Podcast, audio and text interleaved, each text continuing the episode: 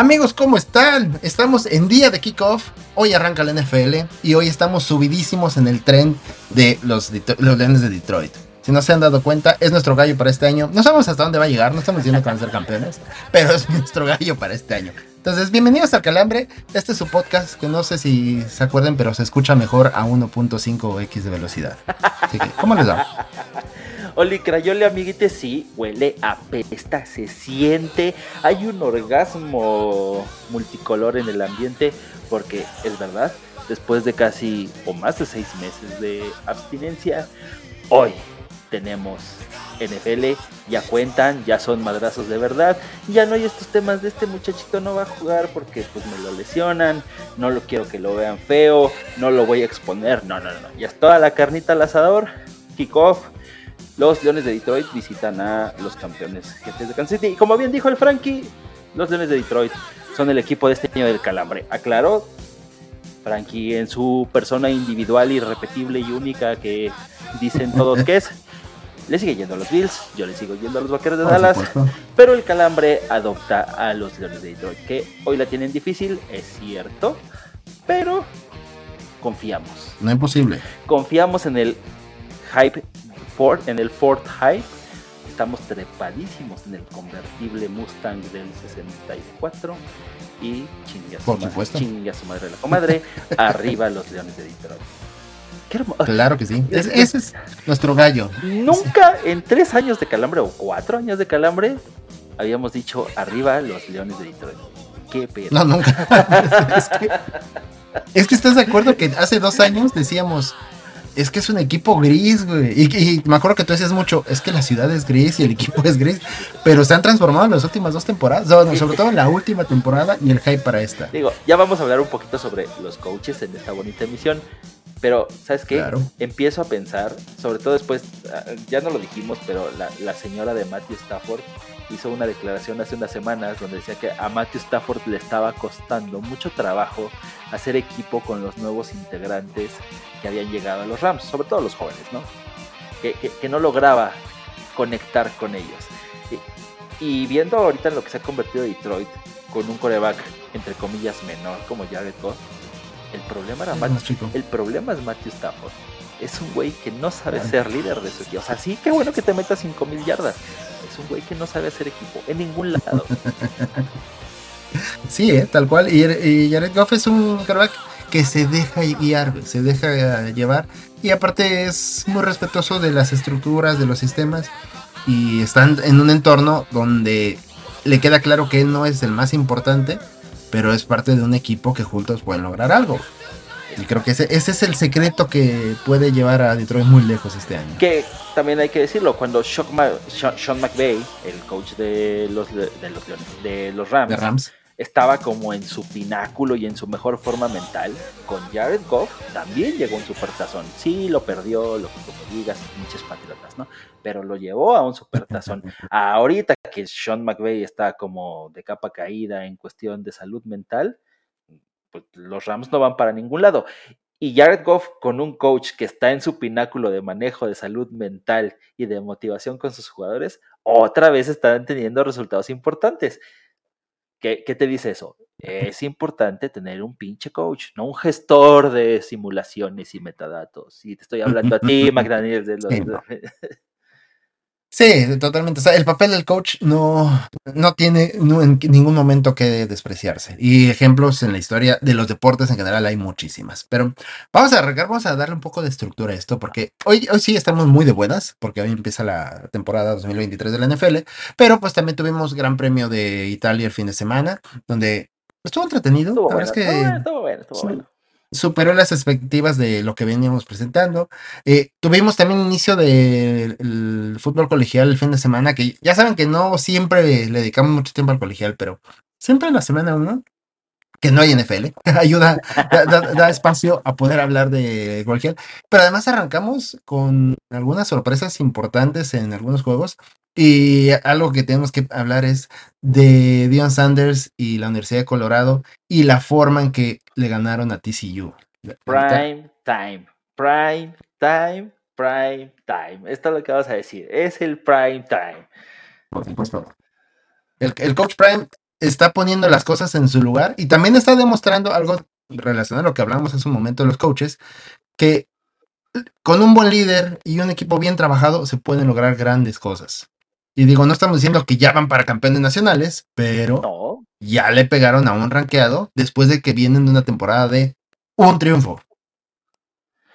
y, creo que, eh, digo, ya hablaremos un poco más extenso. En, el, en su speech motivacional y, y, cómo se ha manejado Dion Sanders, creo que ha sido muy claro, ¿no? No, no, no están para ser campeones nacionales o no es la finalidad primaria del programa de que él está dirigiendo ahorita en Colorado, sino que simplemente es tener un equipo.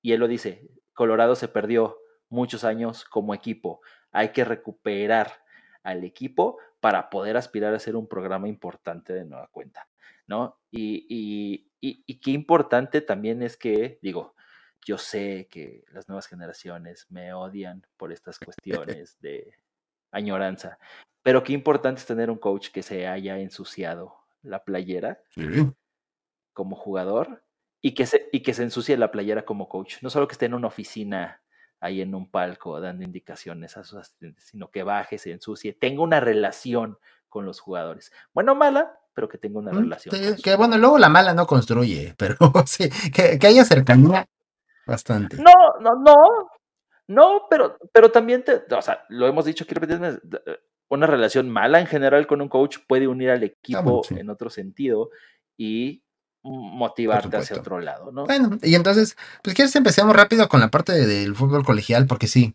no somos expertos. De hecho, me acuerdo mucho cuando nos, nos uh. invitaron a al análisis de Draft Day, ¿te acuerdas de la película en Cinescopia?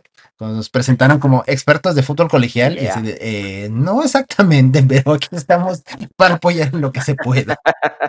pero bueno, Veo los, veo los tazones en enero. Y la semana uno también la vemos, la verdad. Y, ya. y es que también son, son un chingo de partidos, también hay que ser. Sí, no está cañón darle seguimiento. Si no se han metido alguna de las quinielas, para la NFL les quedan algo así como seis horas, siete horas para que se metan en la quiniela de NFL el calambre. Para la colegial, no me pregunten por qué, pero así el sistema la tiene a partir de la semana 2. Tienen hasta antes del sábado para meterse. Y si ya no lo hacen antes de ese momento, ya, olvídenlo, ya no participen. Pero, ahora, hablando de colegial, creo que la parte de las sorpresas eh, del equipo ranqueados que perdieron fue lo, interesante. Por un lado, pues, la primera, el sábado temprano, bueno, a mediodía más o menos, fue justamente el partido de Colorado contra TCU. Yo me acuerdo, porque aparte lo compartimos en las historias del calambre, la gente de TCU le andaba tirando con todo. De hecho, me acuerdo que había carteles como que decían, Dion Sanders tiene más operaciones de tobillos que triunfos este,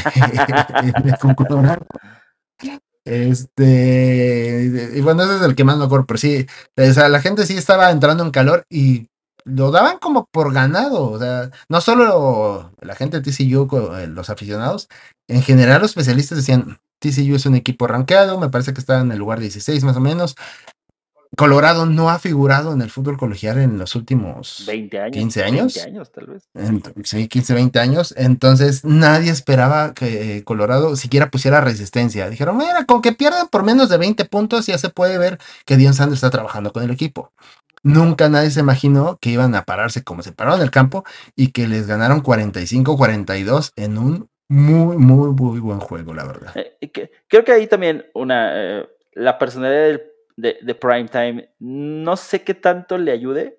Creo que le ayuda en sentido de que nadie se lo toma en serio, porque sí es un showman, es un showman y, claro, por eso es. Y los que lo hemos seguido no solo en su carrera, sino también en su carrera deportiva, sino también como como comentarista y analista, el tipo es un showman, ¿no? Eh, eh, es, un actor prácticamente. Entonces, no sé si eso eh, haga que, lo menosprecies en su conocimiento del fútbol americano, aunque el tipo en las posiciones que jugó era de los mejores en su posición, ¿no? Creo que aquí nadie puede resobar que cuando hablas de esquineros, tienes que pasar por Dion Sanders como uno de los mejores. Entonces, eso por un lado.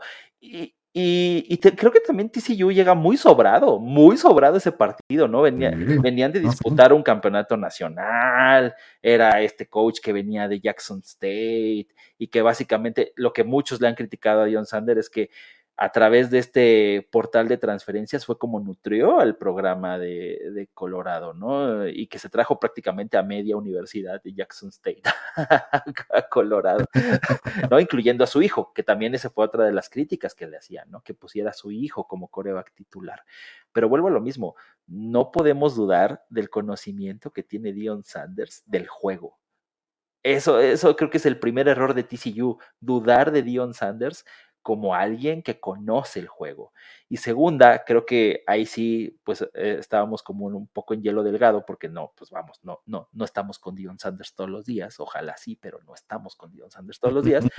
Esta capacidad que tiene para entender al jugador, motivar al jugador con algo tan sencillo, y, y lo dice en su, ya lo publicamos en el calambre, el speech antes de, de que entren al campo, es algo bien sencillo, ¿no? No es esta búsqueda de que si lo comparamos con el, discurso que da eh, eh, el tipitín este de Arizona, cuando quiere ensalzar a sus jugadores y lo único que hace es, lo único que hace es dormirlos porque a todos los ves Arizona Cardenales para los que no lo porque a todo el mundo lo, lo, ves con una cara de hueva terrible mientras este güey está diciendo están encendidos tienen sentimientos o sea güey no es que también hasta en la forma de pedir está el dar. Lo, único que me provoca es prenderle fuego a este salón, ¿no?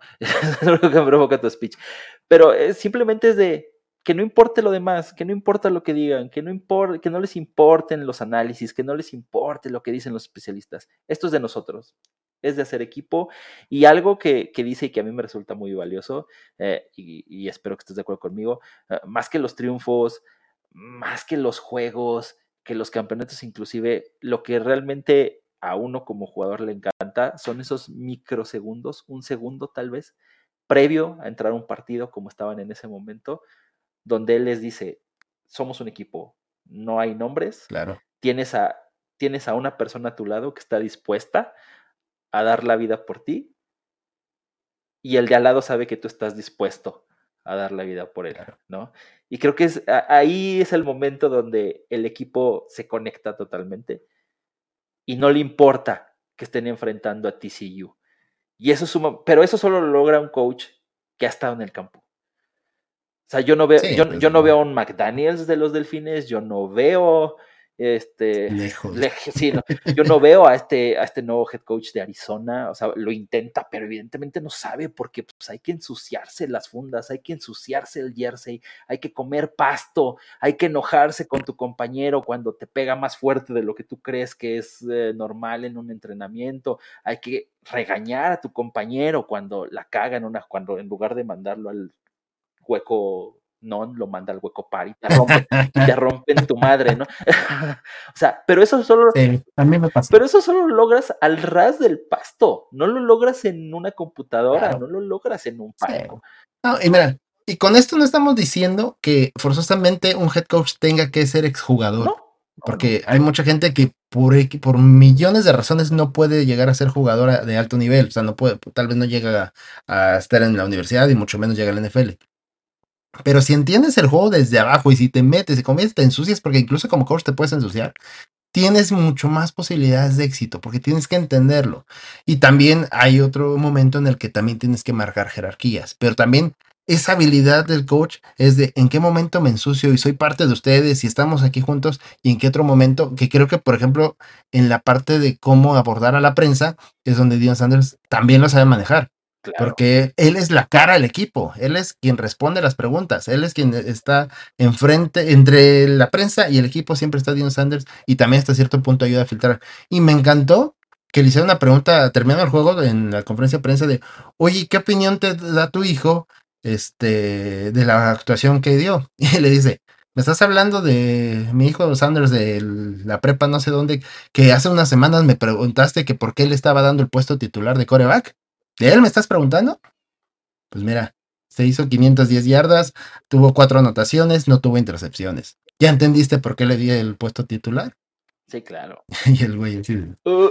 y le dice, uh. y, una frase muy gringa es, guardo recibo, o sea, no se me olvida todas las pendejadas que dicen de nosotros antes de que hagamos las cosas. Claro, y también una cosa que a mí me parece, o sea, como tú dices, marca su jerarquía porque si ves este discurso prejuego, o sea, en un inicio está separado él del equipo, ¿no? No está como en la bolita con los jugadores. Pero en el momento que termina eh, el, discurso, lo primero que hace es meterse a la bolita con los jugadores, ¿no? Ya cuando, ya cuando empieza la ya cuando empieza la musiquita, ya cuando empiezan con el lo primero que hace es fundirse con su equipo.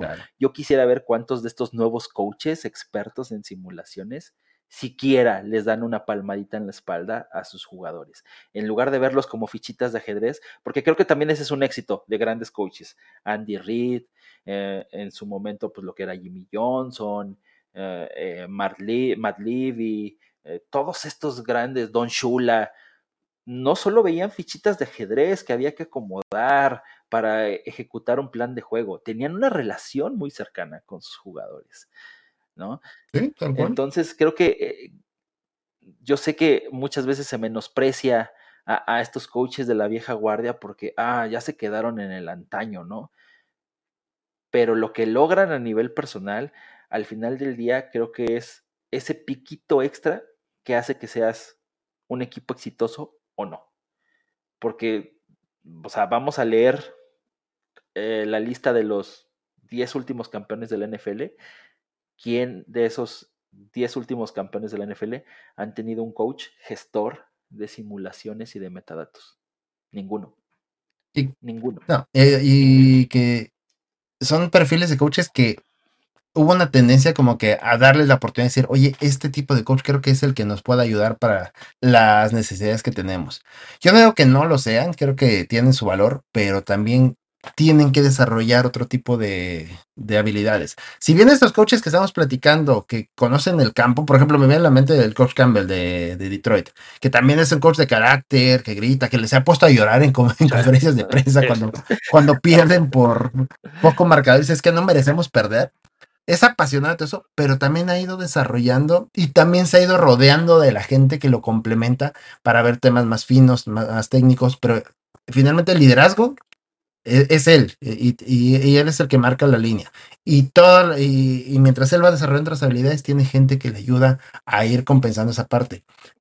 este otro perfil de coaches, creo que les ha faltado o buscar ese complemento de, habilidades. Eh, lo que pasa es que este nuevo, este nuevo perfil te da mucha seguridad, ¿no? Si tú dices, sabes que si corremos 800 veces el balón, tenemos un 55% más de probabilidades de ganar. Pues evidentemente como gerente general y como niño dices, ok, se la sabe, ¿no? O sea, me está leyendo el partido a un nivel técnico supremo contrario a lo que te podría decir un coach más de campo que te dice, ah, pues yo tengo un equipo corredor y chingue su madre voy a correr más la bola, ¿no? No, no, te da, no te da ese nivel de tecnicismo, ¿no? Entonces, o sea, entiendo por qué te podrías arrastrar, pero sí, como bien dices, mientras los coaches de antaño sí se han intentado rodear o inclusive aprender esta parte del metadato, esta parte de la simulación, y a lo mejor, digo, pues integrarla poco a poco, o ellos mismos integrarse poco a poco este tipo de lecturas, sin dejar de ser ellos. Al otro lado, tienes un tipo de coaches que no les interesa hacer lo que hacen los coaches de campo, ¿no? Entonces, pues vean en qué situación están los delfines de Miami, que sí tienen un buen equipo, tienen un gran staff, pero no son un equipo, a, mí en lo particular no se me hacen un equipo de fútbol americano, o sea, tienen un buen personal, no son un buen equipo de fútbol. Y ya. ¿no? Tal cual. Entonces, pues eso fue lo que pasó en TCU, porque Colorado aparte venía de visita, ganaron y ganaron bien. Y luego se dieron otras dos sorpresas. La segunda fue entre equipos rankeados, que este es como que un poco más común. Que LSU, que era el quinto nacional, este, se enfrentó a Florida State, que es el octavo nacional. Pero pues este, todo el mundo daba que LSU iba a ganar, porque pues LSU, recordarán, pues los últimos que 10, 15 años siempre ha estado arriba, ha, ganado campeonatos nacionales, ha jugado finales de campeonato. LSU por tradición tiene que ganar. Aparte, este, este juego se hizo en Orlando, en una en un juego tradicional que tiene de apertura de, de kickoff. Este, y no, Florida State ganó y ganó bien, le puso una madrina. De hecho, el marcador fue 45-24, pero realmente hubo un momento que Florida metió 30, 32 puntos sin respuesta y ya nada, al final metió uno porque los, habían mantenido en 17 puntos casi todo el partido y al final del juego ya metieron una última anotación para el 45-24, pero pues la verdad es que le puso una madrina espantosa a LSU.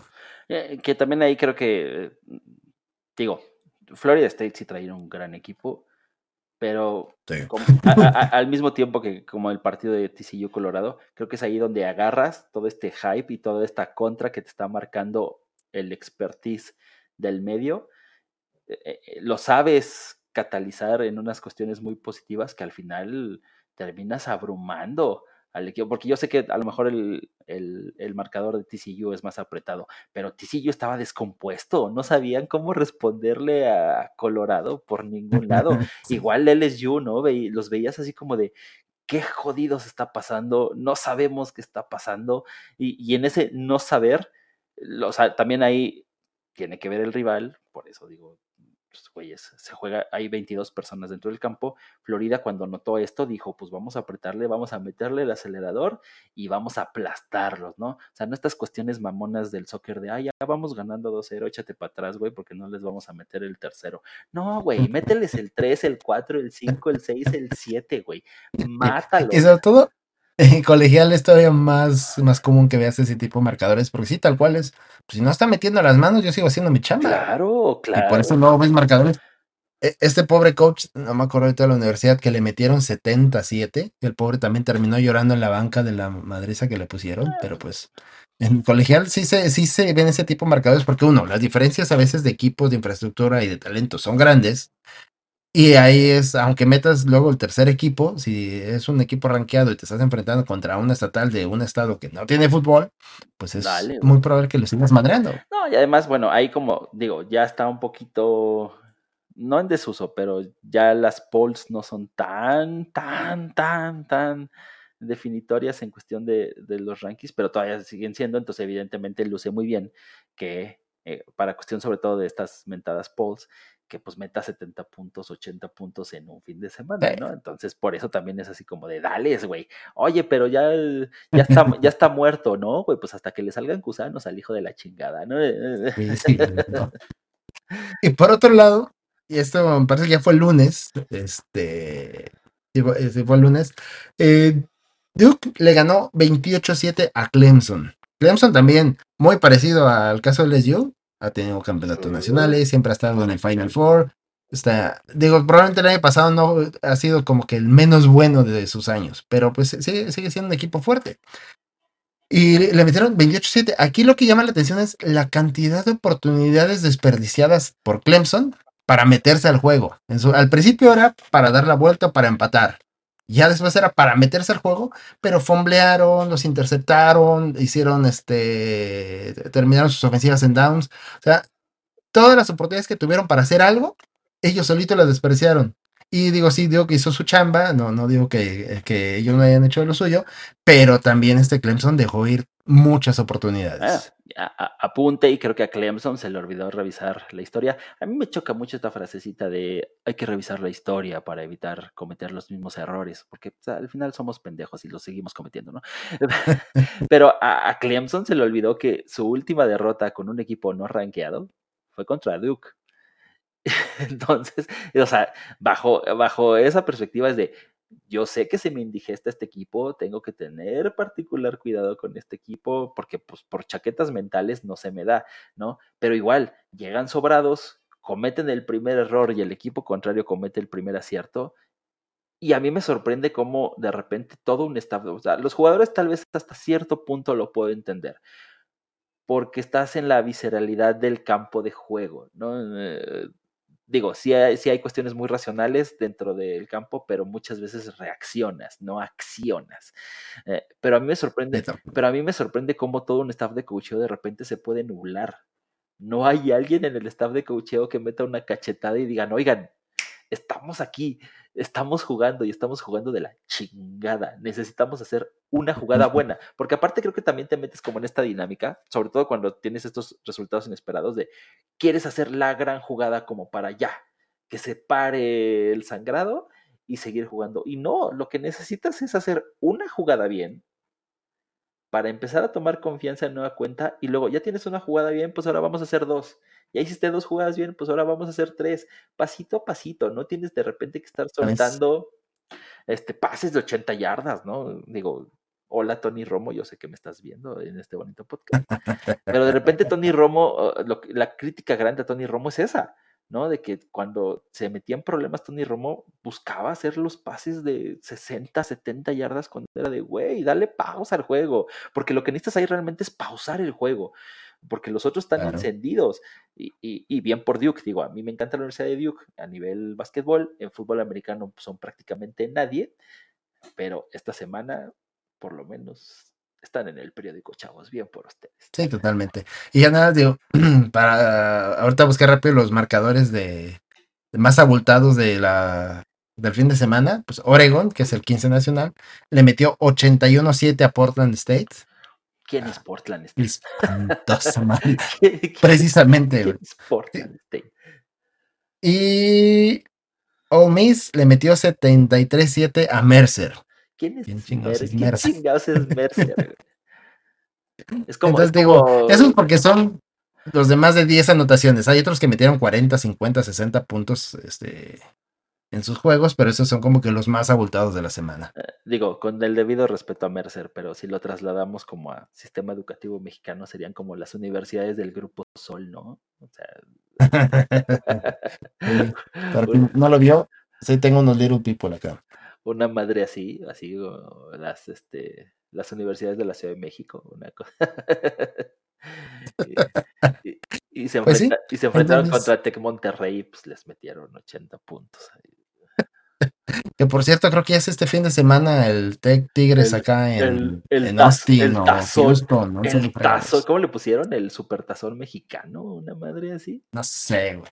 Digo, pues qué chido, que la verdad que los chavos van a tener oportunidad de jugar en un estadio gringo, eso la verdad que, que, que pero yo no sé qué tan interesante. Pero por más, por, más que lo pero por más que lo intentes Monterrey, el Tec Tigres no es el clásico del fútbol americano estudiantil. Yo sé que lo has yo sé que lo has vendido así, que como que es el partido más importante del sistema colegial estudiantil.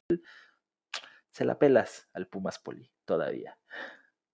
Sí, no, de, hecho, este fin de semana también, el sábado, tenemos. Pumas Poli. En el Wilfrido Macío tenemos Pumas Poli. Pumas visitando a Iras Blancas. En el de la Ciudad de los Deportes, ¿no? ¿O sí es el Wilfrido Macío? ¿Ah, sí? Sí, sí. Donde sea. la verdad que no.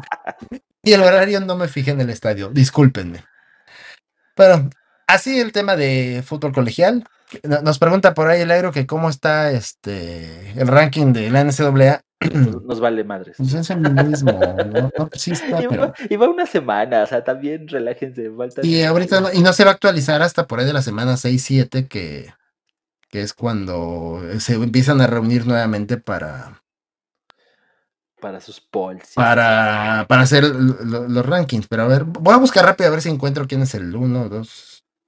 Qué horror. no, está muy revuelto esto. Te lo debemos, agrego. Ahí lo, publicamos para lo, que lo, lo, posteamos en el calambre para que no sientas. Mira, 4 Alabama, ya lo encontré, el 4 Alabama. Y, y ya. Ya. 2 Michigan, Michigan es el 2, que me sorprende un poco, la verdad. Pues Michigan trae hype desde que Harbaugh está como head coach, ¿no? Entonces... Ah, Georgia 1 y Ohio State 3. Este en los primeros cuatro. Georgia, Michigan, Ohio State y Alabama. Ahí está. Digo, hay muchos más, pero pues quédense con los primeros cuatro. Sí, que son los que pasan al playoff y ya, a la madre. Exacto. Y bueno, y antes de pasar a fútbol de NFL, que hoy arranca, ya lo dijimos como cuatro o cinco veces, tuvimos fin de semana de Fórmula 1. Tuvimos gran premio de Monza. De Monza, de Italia. Y este, Ferrari le echó ganitas. Ferrari como que no quería quedar en ridículo en su carrera de casa. Y pues creo que lograron una actuación bastante decorosa. Ahí mi duda es cuestión de su estrategia. Digo, finalmente tienen un podio con Carlos Sanz en tercer lugar. Pero, ¿qué tanto les convino a sabiendas de que no han manejado bien la degradación de las llantas? O sea, me queda claro que los dejaron competir, entre comillas, porque Ferrari quien quería en el tercer lugar era Leclerc, no era Sainz, nada más que pues, nada más que Sainz, no, no, a ver, me estás diciendo que Ferrari tiene piloto 1 y piloto 2? Pues Son, secretos a voces. Ok, bueno, está bien, dejémoslo ahí. Entonces, yo creo que, o sea, por eso los deja competir, que al final les cobra factura porque Checo, que venía atrásito de Sainz, pues lo rebasa para quedarse en el segundo lugar. Eh, pero sí, ahí como que no sé si tal vez una mejor gestión de los esfuerzos les. Porque los dos llegan sin llantas al final de la carrera, ya estaban ahí chasqueando, chasqueando los rines contra el asfalto. Y bueno, y nuestro amigo Sunoda que pues, prendió el coche y, y, literal prendió el coche, así como... sí, eh, sí se, atrasó un poquito. La verdad que eso es lo único pesado de las carreras eh, tempraneras en domingo, que cuando va a arrancar y pasa algo y se te atrasa 20, 30 minutos y de, ay, me hubiera dormido otros minutos. Sí, claro. Pero Nada más de eso, sí, Sonoda no arrancó, el otro que, digo, sí, no arrancó, y Esteban Ocon no terminó la carrera.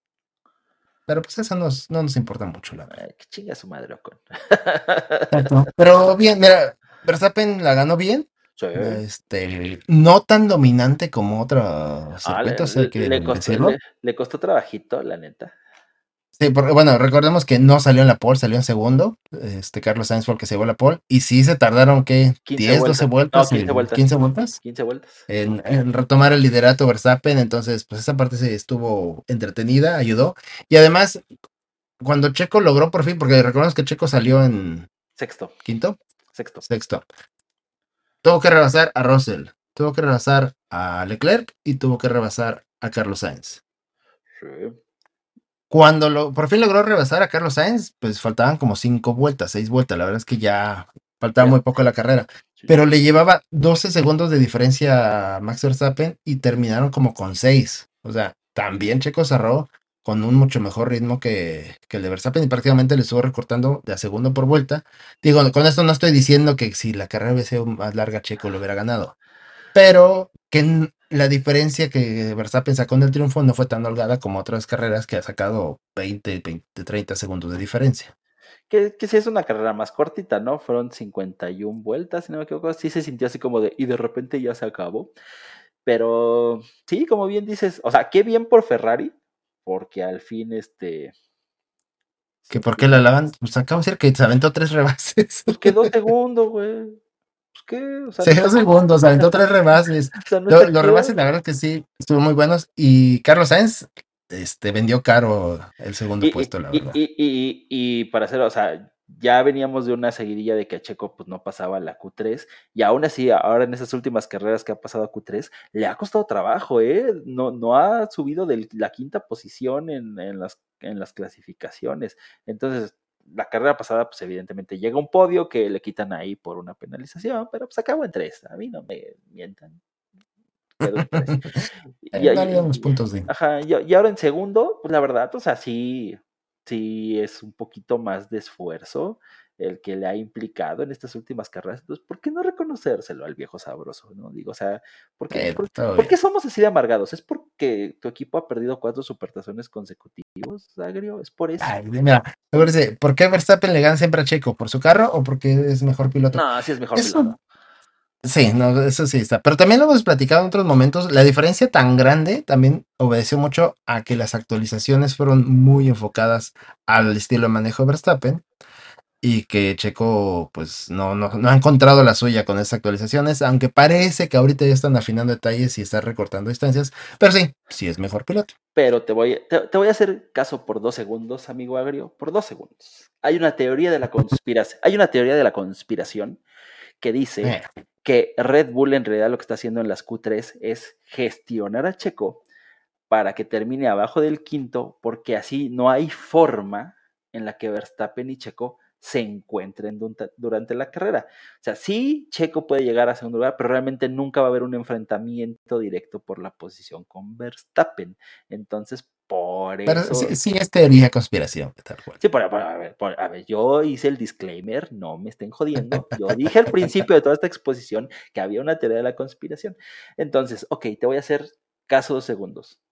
Red Bull está gestionando a sus pilotos para que nunca se encuentren en carrera porque tiene malas experiencias en ese sentido, ¿no? Eh, Vettel con Kvyat pues, se daban en su madre, Richard y Verstappen se daban en su madre. y, no quieren repetir un tema como el de Nico Rosberg y Hamilton cuando se dieron en su madre. Entonces, ¿cuál es la mejor estrategia para Red Bull? Pues ponerlos en posiciones donde saben que no importa la estrategia que tenga el uno y el otro, no se van a encontrar directamente en la carrera. A Checo lo estás mandando a competir con los otros coches, mientras que a Verstappen lo estás gestionando para que pues, esté haciendo lo que esté haciendo, ¿no? Que también tiene su mérito, ¿eh? o sea, el salir primero no te asegura ganar la carrera. También hay que saber, también hay que saber dar la vuelta para que no te vaya el coche. sí. Entonces, eso es lo que se dice. Pero sí, al final sí es mejor piloto, digo, no por nada ya lleva dos campeonatos en una carrera de 6, 7 temporadas. Checo tiene 12 años en Fórmula 1 y sus mejores momentos creo que los estamos viendo ahorita, que por fin tiene un carro que le permite ser mucho más competitivo que cuando estaba en Force India o incluso cuando estaba en McLaren, que McLaren tuvo un año en la patada. ah, y, bueno, digo, también en la semana salió el imbécil ese de Ralph Schumacher ¿Quién es Ralph Schumacher en la Fórmula 1? A decir que el checo tenía las horas contadas en Red Bull porque, pues, pinche piloto feo. Y, ahora sí, el tío, el tío Marco respondió chido porque dijo, bueno, qué bueno que no fue Mika Schumacher, ¿no? Porque si no, pues hubiera estado mucho menos, mucho menos tiempo en, Red Bull.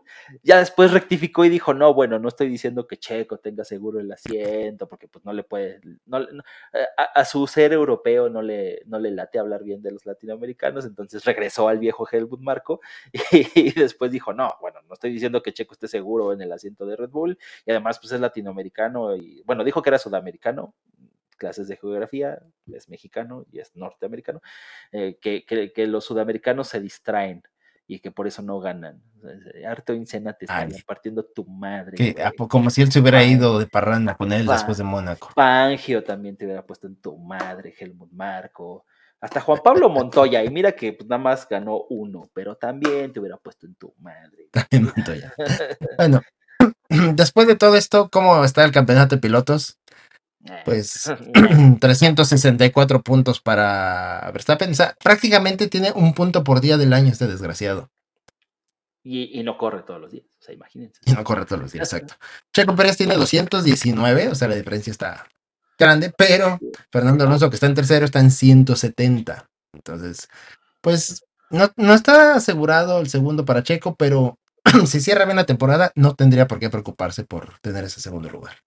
Eh, la, mejor temporada del Checo antes de esta había sido cuando quedó en tercer lugar. La en tercero, la, temporada, pasada. ¿Y cuántos, no sabemos cuántos puntos hizo ahí? más o menos, más o menos. Creo que ya tiene el récord de puntos porque creo que se quedó como en 200, 200 y poquitos. Ok, ok, ok. Digo, nada más. Pero nada más como, dato lo tendría que revisar. Nada más como dato cultural para joder, o sea, no sirve de Lo que sí se volvió a cerrar un tanto la competencia entre Alonso y Hamilton. Hay seis puntos de diferencia, 170 de Alonso por 164 de Hamilton. Y Carlos Sainz sigue estando arriba de Charles Leclerc por seis puntos también, 117 111. ¿Me estás diciendo que el piloto número 2 de Ferrari está arriba del piloto número 1 de Ferrari? Pero quedamos que no hay número 2. Qué mal pedo. y digo, constructores, ese sí ya está arrasando.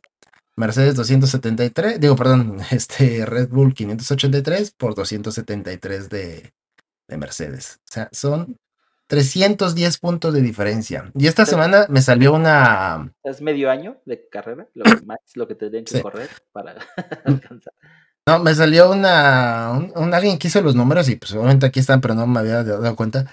La diferencia que tiene Red Bull contra Mercedes es exactamente igual a la que tiene Mercedes contra el último lugar que es Alfa Tauri. Ok. Nada más para que calen ahí. Ahí está, ahí está, porque, o sea, ahí utilizando la pregunta de nuestro buen amigo Agrio, ¿por qué alabamos la carrera del Checo? Porque ahí sí él incide directamente en esta diferencia que tiene Red Bull con el resto. Sus 200, ¿qué? 219 puntos suman bastantito para que tengan 583. Chuy, chuy, entonces, lleguenle. Ah, con de carrera, si quieren ver, este fue el que sigue. Este fin de semana no hay carrera. para que disfruten todos los juegos de la NFL, se levanten un poquito más tarde, se preparen una botanita rica, etcétera. Pero el siguiente fin de semana, que de hecho es el fin de semana de la independencia de México, es este Singapur. Y pues ya nos queda poquito de, carrera, de temporada. Nos queda, después de Singapur, nos queda una, dos, tres, cuatro, cinco, seis, siete carreras nada más. Uy, Pues ya, se está acabando esto.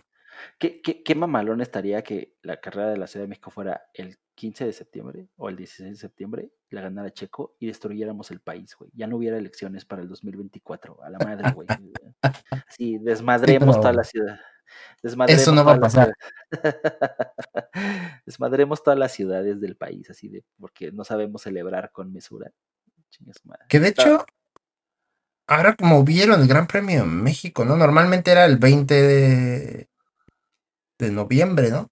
Ajá. Y ahora es en octubre. Pero ahora va a ser el 27 de, de- bueno, el 29 de octubre. Ah, bueno, lo, lo pusieron con el puente de Día Muertos, me imagino. Puede ser, puede ser, puede ser. No sé. Ah, hay que preguntarle a nuestros tíos organizadores de la Fórmula 1 que hacen un Sí. desmadre con los calendarios siempre. Otro sí. Yo sé que todas las semanas nos quejamos de los calendarios, pero Sí, contáctanos, tío organizador de la Fórmula 1. ¿Por qué chingados tienes ese desmadre de... pero no. Ahorita viene Singapur y luego viene Japón, así seguiditos, una semana tras otra. Entonces, disfrútenlo. Vámonos, ¿no? Estamos, no. Digo, si ya estamos pensando que... que este, ¿Cómo se llama? ¿Qué? Que ya se va a acabar. segundo? No, no, y que ya se va a acabar. O sea, No, sí, ya, pues nos quedan ocho carreras contando Singapur. Entonces, Pero pues ya, es- pero ya va a llegar la NFL, perros, no se preocupen. Vamos a tener, Exactamente. vamos, ahora sí vamos a tener de qué hablar en los programas. Güey, no sé cómo, pero siempre sobrevivimos al off-season de NFL. Siempre inventamos pendejadas, in- invitamos gente, como nos, nos invitó la. Digo, invitamos a la pareja mexicana de Curling, que por cierto hicieron rifa la semana pasada. Ya repartieron los premios de la rifa y ya juntaron para sus, sus competencias. Y si no estoy mal, creo que este fin de semana o el que sigue van a tener participación en estas competencias y ya les pedimos que nos mantengan al tanto para informar. Hasta ahí el tema de Fórmula 1. Véanlo. Ya, yo creo que en cuatro, máximo cinco carreras ya está cerrado el campeonato. Todos los dos campeonatos y ya. Lo demás va a ser puro cotorreo. Sí, pero, ah, la discusión de siempre, ¿no? Eh, ¿qué, qué, qué tan emocionante es un campeonato que ya sabes que está completamente definido? Definido. Exacto. Pero Eh, pues pero eso lo sabíamos desde la carrera 2, ¿no? O sea, también...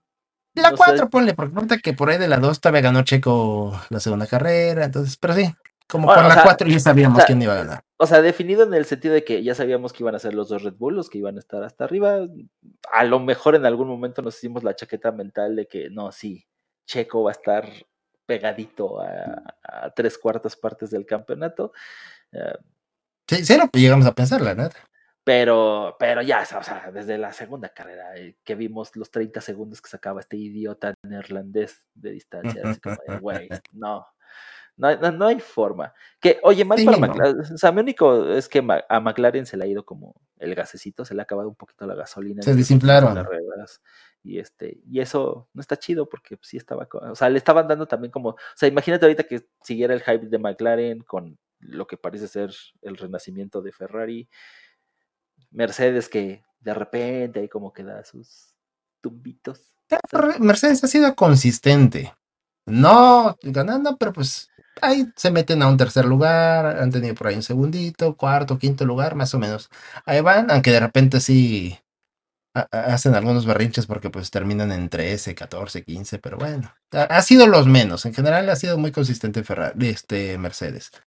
Y sí, McLaren se desinfló. Eh, Recordemos que de hace dos carreras ahí estaban peleando la punta en las primeras dos vueltas con Verstappen y de ahí ya no, no ha vuelto a pasar. Y no sé, el tema, no, no, yo no sé si podamos llamarle renacimiento a Ferrari, porque no, no sería la primera vez que para la carrera de Italia como que echan toda la carne al asador, pero después de se quedan sin argumentos, se quedan ya sin, sin forma de ser compet- eh, competitivos y ya luego tienen unas Oh. carreras para el perro. ¿Me estás diciendo que Ferrari está de la chingada? Sí, hace como cinco años. ah, bueno, nada más era para confirmar.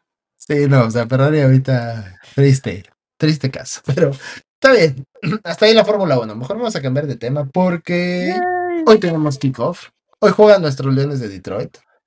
Qué hermoso, qué precioso orgasmo, orgasmo, orgasmo. Sí, la neta. Entonces, no estamos seguros que puedan ganar el día de hoy, la verdad, pero el hecho de que ganen o pierdan hoy deja intactas nuestras esperanzas para Detroit. El objetivo es ganar la, La división y ganar por lo menos un juego de playoffs.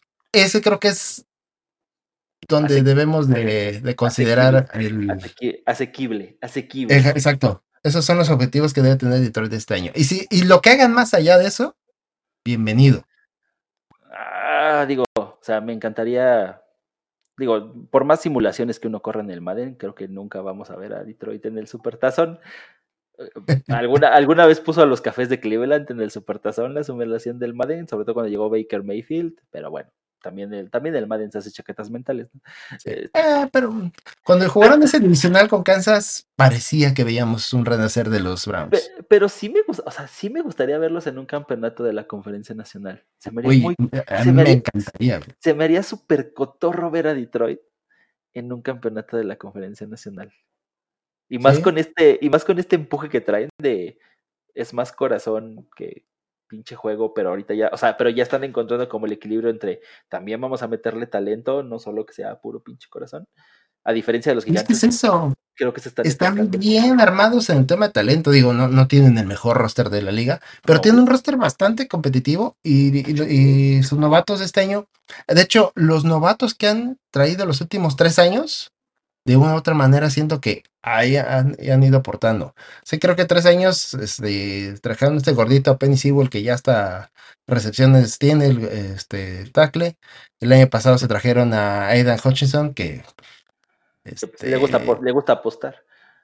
Sí, es única bronca. Ah, no, ese es eh, a Jameson Williams, el receptor. Ah, bueno, también le gusta apostar. Sí, ese le gusta apostar, está suspendido. Que él no lo hemos visto, porque record- recordemos que toda la temporada pasada estuvo lesionado, lesionado. llegó al final, tuvo una recepción para una anotación. Y. Munra también, y el Munra también, que pues prácticamente fue el mejor coreback, y el mejor receptor de, de Jared Goff. Exacto. Entonces, eso, y este año no hemos visto por el corredor, traen ese corredor que no me acuerdo su nombre, pero pues también está muy bien rankeado, que parece que va a aportar, entonces parece que tienen un equipo para llegar lejos. Eh, eh, algo, ya el Agri nos está criticando a los Leones de Detroit, dice. Es más lo que se ve, tienen muy buena defensiva, solo les falta un poco de que se la crean ellos. Pues creo que justamente ese es el punto, se la están ¿Qué creyendo. estamos, ¿Qué estamos diciendo desde el año pasado, Sí, caray? Efraín Swift, no, Swift se fue a Filadelfia. Taylor Swift. No, este, de Andre Swift, el corredor Ah. que era de Detroit, se fue a Filadelfia. Pero pues también, arriba Taylor Swift, qué chingados. Sí, Swifty. Pero bueno, esa es la, la- la vara. A esa altura se la vamos a dejar a Detroit. Kansas City, pues yo creo que pues, tiene que ser Super Bowl su objetivo otra vez. Y, y sin tener un roster precisamente espectacular, tampoco, ¿eh? Pero eh, es extraordinariamente gestionado por Andy Reid. Digo, porque más allá Que de es la ventaja. Travis, que ahorita no sé cómo vaya a acabar el desmadre con Chris Jones, porque todavía, o sea, ayer acabó la novela con Nick Bosa, pero todavía la novela Chris Jones todavía no termina. Yo creo que eh, por lo menos la primera semana no bajó a Chris Jones. Porque bueno, es que es hoy. O sea, hoy ya no hay forma que juegue. Que, que además me encanta porque los hermanos Kelsey, Travis y el centro de Filadelfia tienen su podcast. son Oye, ellos- oye, este baboso. Efraín dice que es un Super Bowl Jaguars contra. Estaría, o sea, estaría, en términos reales, estaría mamón. O sea, no lo creo. No, no, ya, también, Efren, no, no, no, no, no, no, no, Efren. ¿No escuchaste toda la primera parte del programa porque Miami no puede llegar a un supertazón? Sí, creo que se acaba de conectar el gordo. Pero bueno, Sí, no, este. ¿eh? Del. ¿De qué estabas hablando? no sé. Me- No, me- De Kansas City, me- del roster, Ah, pero. Sí, que, que- que- que los hermanos Kelsey tienen su, Ah, su claro. podcast, que son ellos nada más y de repente tienen un invitado y eh, la semana pasada invitaron a su hermana y la bullearon muy cabrón. Pero bueno, Tra- Travis Kelsey le lloró a Chris Jones. Dijo, güey, no somos un equipo de supertazón sin ti. Por favor, ya déjate de mamadas y regresa, güey. ¿No? Entonces, pues sí, Chris Jones, digo, para todos los aficionados de los jefes de Kansas City, que yo no soy uno, por favor, déjate de mamadas y regresa. Pero sí se la están creyendo, o sea, qué, qué, chinga. A ver. ya están. Para la gente del podcast, voy a leer el comentario el agrio y porque Ángel se encabrona. Dice: Creo que a Detroit le pasa lo que tenía Buffalo, le, le faltaba que se la creyeran, además de que tienen que aprender a ganar. Sí, no, creo que son mundos totalmente distintos.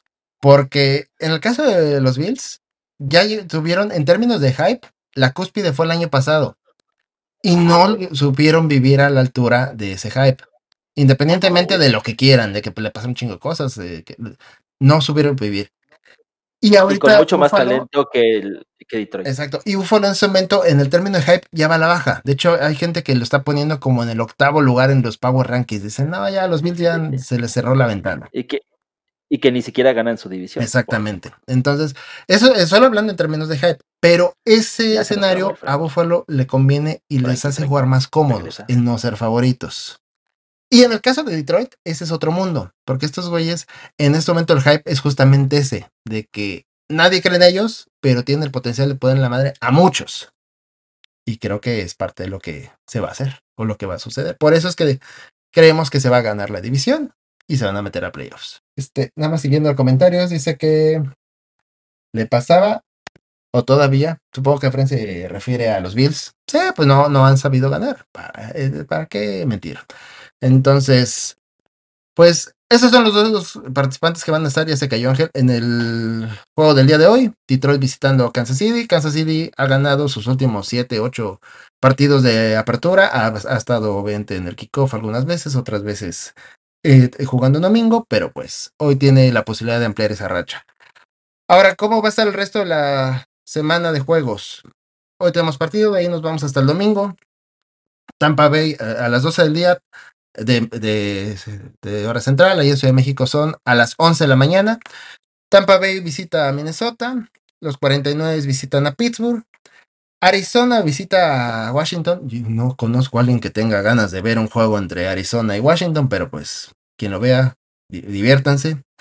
Houston visita a los Ravens, Jacksonville a los Colts, Carolina a los Falcons, mismo caso, Cincinnati contra los Browns, Tennessee Nueva Orleans, y ya después nos vamos a las 3 de la tarde, 3.25, 2.25 hora Ciudad de México. Los Rams visitan a los Seahawks. Ese se me antoja, ese sí me dan ganas de verlo. Los empacadores visitan a Chicago. Vamos a ver a Jordan Love ya hacer comandar la ofensiva de Green Bay. Miami visita a los Chargers. Los Raiders visitan a los Broncos. Todavía a la misma hora, a las 3.25. Filadelfia este, no, perdón, Filadelfia visita a los Patriotas, que aquí pues es una repetición del Super Bowl de hace algunos años, pero ya en otro mundo totalmente distinto los dos. Y ya en la noche, el domingo, tenemos a los Cowboys visitando a los Gigantes, allá en Nueva York, y al día siguiente, en el mismo estadio, de hecho, el lunes por la noche, los Bills visitan a los Jets para cerrar lo que será la semana 1 de NFL. Entonces, pues ya está puesta la mesa, ya estamos listos para arrancar con la temporada. La verdad es que la espera fue larga, muy, muy larga. Recordarán que de hecho los que lo estuvieron siguiendo en nuestras redes sociales hicimos un conteo regresivo de 99 al 1. de acuerdo a lo que nos dijo ChatGPT, eso es importante, para evitarnos justamente reclamos de que es que ustedes no creen en fulano, no creen en sultano le pusimos ChatGPT dando la lista de 99 a 1 de los mejores jugadores de la historia. Y ninguno generó tanta controversia hasta que llegamos al 1. No sé por qué fregados la gente odia tanto a Cam Newton. Y hay gente que se rió de que, ¿por qué fregados que eh, dicen que Cam Newton es el mejor uno? Pues eso nos dijo ChatGPT y en varias consultas no lo hicimos una sola vez. Fueron por lo menos tres consultas por cada número. Y salió Cam Newton en todas. Hay quien dice nuevamente la gente de nuestra edad y más grandes que dicen que que Warren Moon era mejor jugador que, que Cam Newton. Pero veámoslo en términos de logros, a mí me hizo mucho sentido. O sea, Cam Newton fue novato del año, tuvo un MVP, llegó a un Super Bowl. Y Warren Moon fue un pasador consistente y que ganó unos cuantos partidos de playoffs. No, sí era muy bueno, sí era muy bueno, sí era muy bueno. Sí, pero. pero vamos, en términos de, de ganar, sí, no, pues claro, no. No, llegó a un Super Bowl. Mm, no. Pues yo creo que Cam Newton es mejor uno que Warren Moon. A menos de que seas para comer Mochoa en la selección y traigas tú uno, güey, para fuera de eso. Ah, pues, mira, es que ahí te vas a enfrentar con este, con los de la vieja usanza, contra pues, la nueva generación, ¿no? Entonces, pero vamos, o sea, en términos de, de constitución física, creo que sí, o sea, como atleta, creo que sí era mejor Cam Newton. Como coreback, a lo mejor sí es mejor Warren Moon. O sea, coreback en su conjunto. Pero Cam Newton sí era un super atleta, definitivamente, ¿no? Ahí sí no. ya ves cómo y te generó mucha polémica el tema del uno, porque ya ahora dicen, entonces con esa regla que dices, fue mejor Warren que Marino, hablando de treces. Warren que ah, Marino. No, pero es que Dan Marino tiene un chingo de récords de coreback que Warren no tiene. Que ya algunos se lo rompieron. Warner, Warner, Warner, Kurt Warner. Sí, Kurt Warner, sí. ¿No, ¿No fue lo que dije? ¿No dije Kurt Warner? Dije, dijiste Warren Moon. Ah, perdón.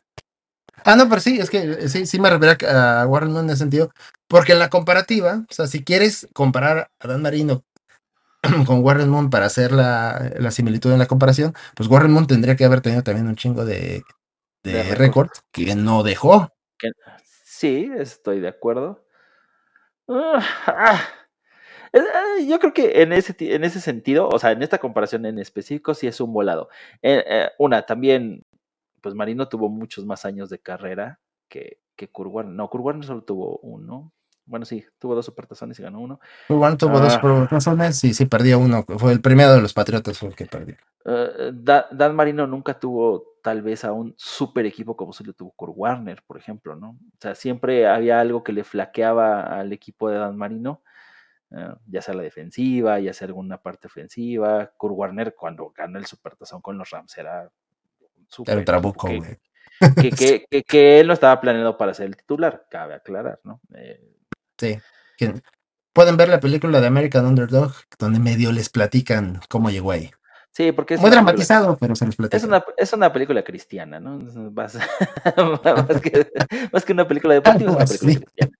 Entonces, entonces ah, pues es que, mira, o sea, es el, tal vez es el mismo tema que tenemos con este, es el mismo tema LeBron, Michael Jordan, es el mismo tema si quieres Tom Brady contra Joe Montana, o sea, ¿qué elementos vas a considerar como para nombrar a uno sobre el otro, ¿no? Ah, porque sí, pues campeonatos tiene más Tom Brady que Joe Montana, pero Joe Montana jamás perdió un supertazón. Eh, también tiene mucho que ver la percepción, o sea, Tom Brady no es un jugador querido más allá de la fanaticada que lo, que lo ensalza, ¿no? Fuera de esa fanaticada, a Tom Brady lo nefastean mucho, ¿no? Eh, a Michael Jordan lo nefasteamos mucho. A, Tom Jordan, a Tom Jordan, a Michael Jordan, eh, tal vez así haya, sí, sí, tal vez sí haya una facción del público que lo nefaste, pero no niega la habilidad que tiene a, nivel cancha, ¿no? A Tom Brady sí le puedes ahí como criticar ciertas cosas. El señor finalmente estuvo suspendido por hacer trampa, aunque lo quiera negar la fanaticada. El tipo desinflaba balones y destruyó evidencia que comprobaba que desinflaba balones. ¿no? Es que es ahí donde sí se vio muy mal también, también ahí tienes eso, ¿no? Joe Montana evidentemente es mucho más carismático que lo que puede llegar a ser Tom Brady, porque inclusive haciendo comerciales, eh, Tom Brady es así como de, puta, qué hueva este güey, ¿no? O sea, aunque lo pongan en situaciones como chistosas, es como parco hasta para decir las líneas de comedia. O sea, hasta los, hasta los Manning son más eh, amables en ese sentido y mira que son unas tablas los dos. Pues eso que siempre tiene sentido. Yo creo que son los tiempos de odio en el internet. Sí, también eso es cierto. Las redes sociales ya, más que un lugar de socializar, son un lugar donde es un foro ideal para agarrarse chingadazos con quien no conozcas. No, y, también que además, bueno, como ahí sí, Efraín tiene razón, eh, finalmente puedes conocer mejor a, un Tom Brady en, en eras del Internet que a un Joe Montana. A Joe Montana lo veías en comerciales y siempre pues como esta persona amable, como esta persona familiar, entonces te genera la percepción de que ese es Joe Montana, ¿no? A Tom Brady si hace un comentario pro Trump, por ejemplo, que lo solía hacer, pues si dices así como de, pues este güey es un imbécil. Y lo es, pero te da la percepción de que... así es. Pero mira, ya, ya para terminar, porque ya casi, ya cumplo la hora y te da falta que les pasemos aquí un, algo que nos mandó Gabriela, que ahorita les platicamos al respecto. rápidamente, yo esto lo hice personalmente en una simulación de la temporada 2023, que simplemente fue fulano con el resultado de semana 1, ¿quién gana? Pues este, este, este. Y así fui seleccionando todos los que iban ganando partido por partido. Esto fue lo que me resultó. Lo hice muy sin pensar. La verdad es que no es que diga, ya es que este, esta es la definitiva, pero ¿cómo quedarían de acuerdo a lo que yo puse aquí en la americana? Número uno sería Buffalo. No lo hice sin pensar, repito. Eso está, eso está Número dos sería Cincinnati. Número tres sería Kansas City. Cuatro sería um, Indianapolis. Y los comodines serían Pittsburgh, Baltimore y Denver. Así está. Y ahora en la nacional, el 1, repito, lo hice sin pensar. El 1, Seattle. Ok, ok, eso está atrevido. Está bueno. El 2, Filadelfia. Ok. 3, Detroit. Y 4, Atlanta. Está muy arriba Detroit y Atlanta, pero ok, va. Eh, mira, es que también creo yo, digo, ahorita no tengo los récords tal cual, pero me parece que Atlanta va a ser el menos malo de esa división. Y por eso Detroit queda en tercero. No tienen calendarios tan pesados ninguno de los dos. O sea, eh, pero bueno. no tienen. Esos son los cuatro campeones. Los comodines serían San Francisco, Chicago y los gigantes. Ok. Ah, o sea, Dios de los vaqueros de Dallas, chingo, chingo a mi madre con todas sus letras. Sí, de hecho, creo que aquí, ese es cierto por acá. Los vaqueros quedarían en. ¿Dónde fregamos quedan? Acá. Sí, quedarían con 11-6, quedarían fuera. ah, no man, qué pinche liga estamos hablando entonces, también. Pues es que seguramente por duelos, este. Interconferencia. Digo, juegos este, dentro de su división. Por eso creo que quedan fuera. No, no, no, ya, ya está, está muy cargado. Es como las votaciones de Morena ayer, güey. Esto está muy cargado, güey, a la vez. ¿Qué te digo? Eso es, eso es lo que a mí me salió. Vamos a ver eso. Dicen, te va a salir el Ace Ventura Bowl, probablemente. Ah, eso, estaría fino, ¿eh? Miami, Filadelfia. Dicen, pero ese cuando hables de Miami. No, nadie habló de Miami, güey. Es más, nos vale reata Miami, güey. Mientras tengan ese pinche coach feo que tienen, nos vale reata Miami.